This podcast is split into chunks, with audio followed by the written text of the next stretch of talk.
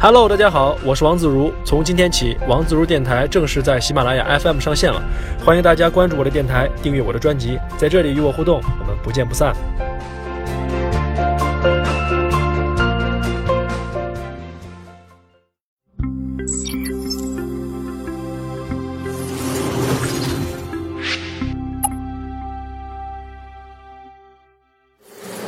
根据生态学家的估算，地球上每年有三到五万个物种会灭绝，每小时就有超过三个。在快速迭代的科技领域，当然很多产品也是躲不过这样的宿命啊。每年都有那么几个曾经辉煌的产品品类黯然衰落乃至谢幕。但是在这些产品当中呢，时不时就会蹦出几个打不死的小强啊。虽然说一度被后人取代，但是却又奇迹般的死而复生，回到我们的生活当中。今天的科技相对论，我们就要跟大家盘点一下啊，过去有哪些代表性的产品死而复生。为了帮助大家理解呢，我们用一个二维的图表来衡量这些死而复生的产品。一个维度呢是与那些替代他们的产品相比，复活之后这些产品有多大的差异；另外一个就是他们死过了一回之后，自身又发生了哪些变化和进化。那么第一个例子呢，是我个人非常喜欢的死飞自行车。没错啊，死飞其实也是一个死而复生的产品。最开始有自行车的时候呢，没有死飞这个词儿，因为因为所有的自行车都是固定飞轮的，也就是说都是死飞。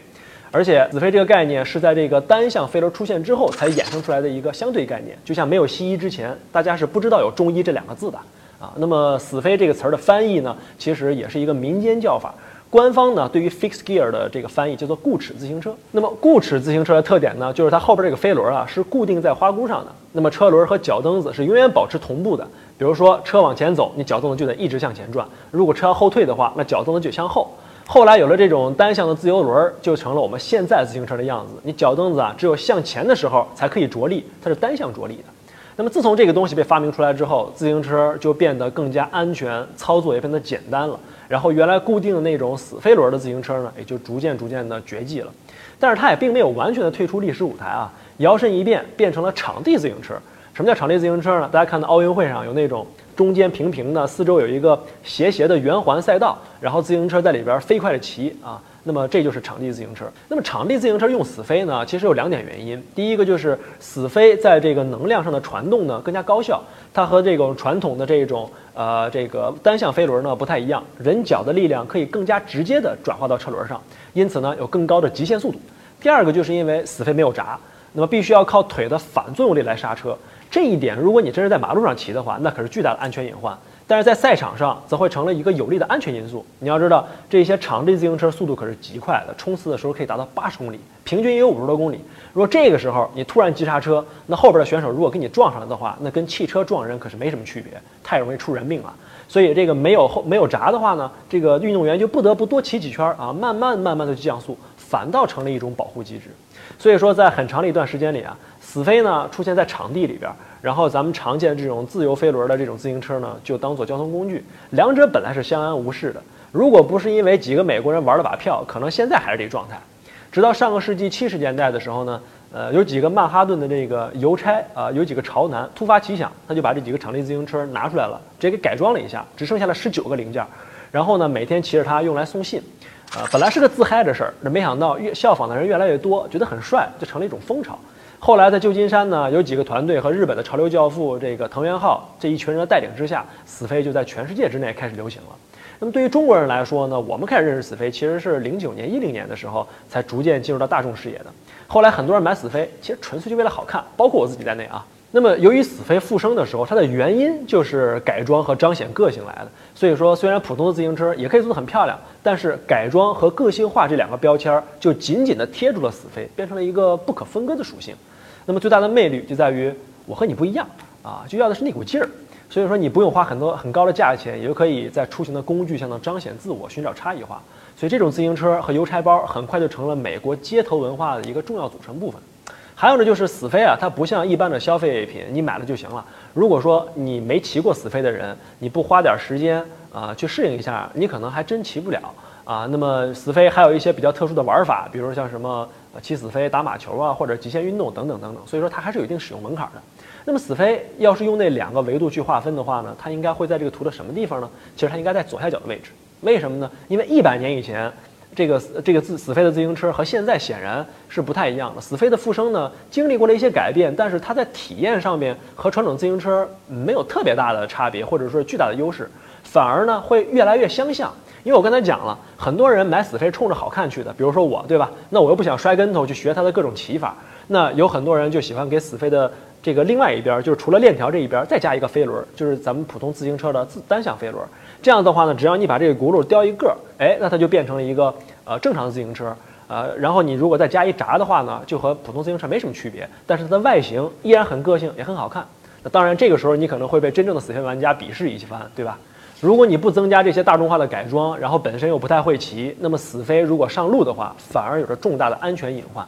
这里边我要提醒一下大家，其实国家呢是有相关要求的，呃，在一些政府规定里边写，每辆自行车啊都应该有两个制动系统，有这么明文规定的。所以说，死飞其实是属于一个灰色地带当中。如果你不装刹车的话，严格意义上来说，你在马路上骑其实是不合法的。那么死飞呢，最安全的骑行方式当然是在专用的场地里边。所以，如果你要一定要呢起来上班、出去玩的话，那我就建议大家一定不要太快，一定不要太快，一定不要太快。OK，重要的事情说三遍。所以，在我看来，像什么回力鞋啊、黑胶唱片呢、海魂衫呢这些东西，在几乎已经被人们遗忘之后，还能够重新回归啊，主要还是因为文化的因素，呃，不是因为每二三十年轮回的一个复古风，它就是因为这种东西呢可以彰显个性，它很小众啊。那么，下面我们来看一下这个二维图上，在这个位置上的拍立得。我们说拍立得，其实不仅仅指的是这个牌子的产品，而指的是即时成像技术。不管是在卖的这个富士的 Instax，还是已经停产的宝丽来，都属于这一个范畴啊。这也是一个死而复生的东西。这个技术呢，是由一个神人发明的。如果你看过《乔布斯传》的话呢，应该听说过这个人的名字，叫做 Edwin Land。那么这哥们儿呢，是一个兼具技术积累与产品直接于一身的爱迪生式的天才人物，也是老乔的偶像。乔布斯认为这人真的了解什么叫做人文和科技的结合点。啊，它的直产品直觉真的非常厉害，这也是乔布斯和他产生共鸣的地方。比如说，他当谈未来这个相机发展的时候，他就说这东西一定会是随时随地伴随人们左右的事物。什么时候看到什么东西了，掏出来就拍。你看看这是不是咱们现在每天拿手机拍照的场景啊？我们现在的生活几十年以前就被人预言好了，这事儿有又恐怖也有点幸福，是吧？就有点像牛顿被苹果砸到一样。其实他有这个灵感呢，也很偶然。艾德文有一次和他女儿在散步的时候呢，他闺女就问他说：“爹，女儿为什么这拍照片不能立马就看到呢？”然后他一想，哎，是哦，所以说这一下子就把他脑洞打开了，找了这个，然后就去尝试去找这个问题的解决方案。所以咱们现在看到这种即时成像的相机，相当于把一个迷你的冲洗房就放到了一个相机里面，然后呃，因为我们照片平时冲洗的时候是要拿这个药水来去来去泡的，那么他就把这个药水呢做到了一个厚厚的相纸里面。这样，当你照完相之后，当这个相纸被吐出来的过程当中，受到这个轮儿的碾压，把里边这个胶囊或者小包包打破了啊，这样子就会形成一个照片，逐渐逐渐的就会越来越清晰。这就是为什么你拿宝丽来照相的时候，一定要等一段时间啊，就是这个道理。所以按照现在的说法来说呢，宝丽来算是当时抓住了一个用户痛点啊，一问世的话，手臂产品就被一抢而空，和这个 Walkman 一样，几乎是重新定义了，呃，不能说重新定义啊，它其实就是就是定义了这一类产品。一旦一个技术和一个品类在问世之后取得了成功，下一步紧随而来的就一定是山寨和模仿。这一点呢，国内国外都一样。一些像这种成像领域内的这些大玩家啊，柯达也加入了这个市场的争夺。但是拍立得呢，却非常难得的啊，一直维持着在这个领域里面的领先地位。九十年代的时候呢，拍立得甚至还告过柯达一状啊，获得了这个十亿美元的赔偿。但真不好说这事儿是好还是坏，因为柯达当时呢，因为在这个领域的竞争失败，结果把方向一转，去做什么呢？去做数码相机了。而数码相机就是日后去碾压胶卷相机的这个替代产品。所以说，拍立得算是间接啊埋下了这个呃自己未来的这么一个祸根。所以记不记得我们当年说过，索尼在这个 MD 和 MP3 的竞争的时候呢，溃不成军的事儿？这个其实和数码相机取代胶卷呢，有着非常高度的相似性。数码相机在初期的时候呢，成像质量其实确实不如胶卷，但是对于大众来说的话，数码相机不用胶卷，更便宜、更方便，并且把这个图像无损的进行电子化存储和分享呢，都很方便。那么这两点啊，就弥补了那些画质稍微差一点点的这么一个遗憾。这个其实也是上个世纪八九十年代各种信息从模拟到数字转变大潮当中的一部分。即时成像的死亡呢，其实并不是这个品类的死亡，而是实体照片在大众消费领域的死亡。我们来看一组数据啊。到了零七年的时候，日本全年总共生产了九千四百万台数码相机，而胶片相机的产量则只有八十万台，不足数码相机的百分之一。所以这个即时成像作为胶卷阵营里边的一员，也就躺枪了，那就被这个数码相机给淹没了。所以拍立得呢也就正式宣告死亡。但是呢，人类总是一个很奇葩的生物啊。当随时随地零成本的拍照已经不再是问题的时候，就会有人开始怀念即时成像了。为什么呢？因为它新鲜。那手机拍照已经习以为常了，就让人开始怀念这种无法替代的实体照片的真实感。哎，那么这个时候能够吐照片的拍立得就会变得吃香，非常难能可贵了。所以呢，这个拍立得虽然说这个牌子不存在了，但是富士的这个 Instant X 在这两年女性用户当中还是非常受欢迎的，而且人们依然习惯性的把它叫做拍立得。富士在即时成像的技术上呢，其实没有什么突破，甚至呢还不如拍立得。但是这个厂家它的策略呢很有意思，你甚至可以说它有点鸡贼。它所有把这个它把这个注意力啊和关注点全部放在了如何让拍照过程变得有趣，以及如何让这个外形很可爱来吸引用户。那 Instax 呢有很多的主题啊，比如说这个加菲猫、Hello Kitty，什么薄荷绿颜色的海贼王的主题、哆啦 A 梦等等等等，它总有一个能戳中你。所以咱们男同胞，如果说你过节不知道送什么礼物的话，我真的建议你送一个拍立得或者这个富士的 Instax 吧，无所谓了。我相信没有女孩可以去抗拒这个产品的吸引力。甚至那天我拿回家拿回家一个，我妈看了都觉得好玩。后来我跟我妈说这一张相纸七块钱，我妈立刻就把它放下不玩了啊。所以这个成本还是比较高。所以呢，回到我们刚才谈论的两个维度里面来看的话，拍立得在产品方面几乎是没有任何改进的，它只是一种简单的用户体验的复苏。它可能是自身当年有五个属性。啊，有四个被其他产品所取代了，然后有一个没有被取代，但是也免不了自己被消亡的命运。呃，中国有一句古话叫做“仓廪实而知礼节”，就唯一那个没有被完全取代的属性，在多年之后可能被别人怀念了，觉得说，哎，这产品好像当年那个东西还不错啊，这就成了它复苏的最大的根源和动力。和拍立得类似的产品呢，还有一个非常有意思，叫做机械键盘，它跟死飞一样，早期的键盘呢都是机械键盘。但是后来，因为有成本更低、实用性也不输于机械键盘的薄膜键盘出现了，啊，在这个大众级别的消费市场当中，几乎完全取代了机械键盘。但是当个人电脑普及了之后呢，机械键盘唯一没有被超越的那个手感的属性又重新凸显出来了，啊，更能让人享受这种打字的乐趣。所以说，像什么编辑啊、程序员呢，啊，都把它当做一个呃工作的标配，甚至一些高级的游戏玩家也非常依赖这个机械键盘的呃按键独立的这种特点。它可以很精准的进行操作，那么这些在普及阶段不那么重要的属性，受到了一小部分人的青睐，并且养活了那么几个厂家，所以它就是可以重新回到我们的视线当中来。我们前面说的死飞、黑胶、拍立得、机械键盘，你可能都觉得它们的用处有点软啊，无非就是这个手感好一点，燃并卵。那么下面说的这个广播啊，它的复兴可能就真的很接近于人们的刚需了。广播在历史上出现的呢，真的非常早，也有一百多年的历史了。无非就是十九世纪已经发现的无线电，大概是在上世纪二三十年代的时候就已经在全世界都普及了。咱们国家一九二几年的时候就已经有广播电台了，所以说它真的非常老。那么经过了几十年的发展呢，广播呃逐渐成为了一个非常权威的媒介通道。我们看一些老的黑白电影啊，那个时候也凡是出现一点什么大事小情啊，大家第一件事儿就是先凑在收音机前面听广播。啊，我小的时候早上起来一边吃早饭还一边听广播呢，那都是九十年代后中后期的事儿了。所以说它真的啊还是生命力很顽强。但是四十年代末的时候，呃，在一些发达国家，电视机开始普及了。那么电视机提供的信息呢，它的丰富程度和娱乐性呢是全面碾压广播的。道理很简单呢，广播只有声儿，对吧？但是电视它有很丰富的画面，所以这么一来的话，广播就受到了前所未有的冲击。尽管广播的这个听众呢没有减少。但是大家收听的时间却呈直线下降的趋势，人们把更多的时间花在了哪儿？全花到电视上，对吧？那么当主流的这个观，当时的主流的观点就是电视在未来一定会取代广播，广播没准啊几年之后就死掉了。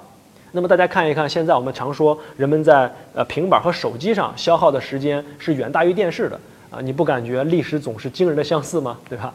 确实，在后来相当长一段时间之内，我们的生活里边基本上已经听不到什么广播了。那么是什么拯救了这个产品呢？是汽车的普及。二战之后呢，汽车逐渐普及了，成为美国人上班、下班、外出办公、购物的首选。每天会有大量的时间都在自己的车上度过。那么汽车上的时间如何消磨，就成了一个非常重要的问题。所以电视呢，尽管它的内容很丰富，但是它有很强的排他性。也就是说，你看电视的时候，你不能干别的，对吧？那么这一下子，广播原来它的劣势，就一下子摇身成为了自己的优势。而且那个时候呢，收音机的技术呢也有了很大的发展，体积越来越小，越来越小，可以做到车载了。直到现在，广播在美国都活得很好，平均每周美国人要花二十二个小时听广播，所以你看看，其实还是一个很重要的一个工具。所以用互联网的话来说啊，广播是经过了这么多年，经过了一百年，才终于找到了适合自己的用户场景啊，这是互联网的语言。这种情况呢，其实并不是美国所独有的。像六十年代日本，它的电视兴起的时候，也把广播一度都挤出了局。我们国家汽车普及时间呢，比美国要晚了几十年，但是广播的复活轨迹其实和美国、日本都差不多。而且广播呢，是少有了复活之后还能进一步发展的产品。啊，以前大家的这个信息渠道很单一，所以说总希望看电视、听广播越多越好。现在大家吃香的喝辣的，天天信息过载，对吧？回了家之后根本什么都不想听了，所以广播这种轻量级别的，并且非常单一的输出呢，就变得非常有意思，就出现了很多网络电台，比如像什么糖蒜广播、大内密谈、坏蛋调频这种，它呢很无脑、很简单，不需要太特别的这个费心思，就吸引了很多年轻人。所以，考虑到这个广播的进化和自身的优势，我们在二维图上呢，把它放在这个位置上。那么最后一个例子呢，它在整个象限的最右上角。我甚至不能说它叫死而复生，应该叫它涅槃重生啊。它是这几年在城市规划当中非常热门的有轨电车。这东西也有快一百年的历史了吧？早期的有轨电车呢，是先进工业文明的象征。二十世纪初的时候，你能想象到大城市几乎都有自己的有轨电车系统。北京最早开通的一个线路呢，是在一九二四年开通那一天，哇，那场面叫一个隆重，又剪彩又排队，啊，比现在黄牛抢 iPhone 还热闹。而且当天能上车的，那全都是有头有脸的 VIP。那你说了，这么牛的一个东西，怎么后来就死了呢？对吧？因为它麻烦呗，你非得在天上架个天线，还得铺铁轨，形成回路，这车才能跑。那么这跟后来的这个内燃机的公交车相比起来，它的前期投入太大，周期又长。啊，比如说我们要弄汽车坐公交车的话，我买个车雇个司机我就能跑了啊，也还没有轨道的限制，可以灵活的这个变通，所以说它很快就把这个呃这个有轨电车就给赶出了这个历史舞台。你比如说像今天在大连和香港这样的城市，它之所以还保留叮叮车，不是为了交通的目的，而是为了旅游观光和体验。没有什么人是真坐叮叮车上班，那东西慢死了。好，有轨电车因为麻烦而死，那么它又因为什么而复生呢？因为堵车呗。现在的这个城市交通环境啊，和几十年以前那可不可同日而语啊！人口和汽车的拥有量都激增，有人甚至算过啊，全球的 GDP 有百分之二点五都损失在了交通拥堵上面。这里边是有很多这个城市规划的不合理所造成的。那么今天的大城市啊，他们在高速发展的时候是没有所谓的城市规划这门学科的，大家都是摸着石头过河，怎么盖着爽怎么来，先发展，然后再打补丁，修地铁、修高速、高速公交，对吧？那么现在这个经验攒足了，轮到这些二三线城市高速发展的时候，它有了前车之鉴了，它可以提前规划交通的时候，哎，那它就可以想到了这么一个有轨电车的一个选择项。你可能说了，地铁不行吗？其实啊，地铁真是个好东西，运力非常强大。像北京、上海这样的城市，没有地铁你是根本无法想象的。但是这东西呢，工期太长，价格又贵，对于二三线城市来说的话，修建地铁的负担还是有些重啊。那么快速公交的运力呢，又比较有限，而且它不那么环保。在这种情况之下，那有轨电车就是一个很好的中间的平衡点。它投入呢比地铁便宜，又比 BRT 环保，也比 BRT 运量大啊。而且有轨电车每公里的造价呢只有地铁的五分之一，运量呢则是地铁的五分之一到三分之一啊，甚至比这个那比 BRT 可是要高高了好多倍。而且整个有轨电车是在地上修建，它的技术难度和速度呢也都要快很多。所以这几年全世界有很多的大城市啊又开始重新修这个有轨电车了。根据欧洲的一些行业协会统计啊，二零一零年的时候，已经有一百三十七个城市开通了有轨电车的运营线路。在中国呢，像沈阳啦、苏州啊、上海的张江、深圳、珠海、佛山这些地方呢，都已经有这个在修有轨电车了，很有意思吧？但是呢，这个现代的有轨电车可不是原来那种老叮叮车了啊，完全两码事儿。它更像是城市里边跑的动车，或者是地面上跑的地铁。啊现代的这种有轨电车，它用那种胶轮，噪音呢也没有那么大。那站台的车厢是和地面平行的，看起来非常非常的有未来感。而且这么干的话呢，不光好看，还能缩短过站的时候这个停留的时间，降低运营成本，进步其实还是不小的。有轨电车之所以能够逆袭，它是综合了技术进步和产品改良，以及交通大环境变化等等各种因素。所以它在二维图中呢，确实应该是在最右上角的位置。它的复活可不是小众的心血来潮，或者是文化复苏的偶然，而是带着新时代的使命才回归的。我们说了这么多死而复生的产品，其实分析一下呢，无非就两种：一种是因为潮流文化而复生的，这样的例子就太多了，回力鞋、海魂衫、黑胶啊等等。另外一种呢，则是因为曾经有细小的优势被忽略，然后再次挖掘又活过来的。而他们复生之后的命运呢，也各自不同啊。基于文化复生的，他们就很难再活得长久了。比如说像我们这代人，如果都死光了的话，你觉得回力鞋和海魂衫还会有文化基础吗？没有了吧？那么基于需求复生的产品则不太一样，他们的定位呢和形态呢会发生一些改变。死之前可能是大众的，活了之后呢就会变成小众产品，在一些夹缝里边去生存。偶尔只有一两个幸运儿能够在当下找到新的使命。但是无论如何，如果你指望他们重回巅峰，那可能是不太现实的事儿了。我们讲了这么多，你可能会有些错觉啊。这个消费市场是非常残酷的，真不是什么产品都能够死而复生的。更多的产品死了，它就是死透了啊。比如像什么 VCD、BP 机，对吧？像机械鼠标等等等等这些，估计也就仅存于淘宝之中啊。我们不妨来剖析一下这些死绝了的产品啊，他们为什么不能复生呢？是因为他们被替代的太彻底了。没有留下任何未来翻盘的机会，或者像 BP 机这样的，它是需要一个很大的服务网络支持的，它不能单机复活啊。那么再复再或者就是它的需求比小众还小啊，那就只能接受这个彻底退出历史舞台的命运了。讲了这么多啊，不妨大家也来预测一下，你们觉得未来有哪些产品会复活？复活之后，它们又会是一个怎样的形态呢？还有哪些产品你觉得不久的将来一定会死的？大家不妨脑洞大开一下。我们在这儿呢抛砖引玉，先来几个。比如说，我就觉得，这个行车记录仪一定会死，啊，MP4 也一定会死，固定电话也一定会死。但是至于什么会活呢？我还真就想不出来了。所以这个就交给脑洞大开的网友吧。欢迎大家在下边留言告诉我们。OK，今天的视频呢就到这儿了。科技相对论，我们下期再见，Peace。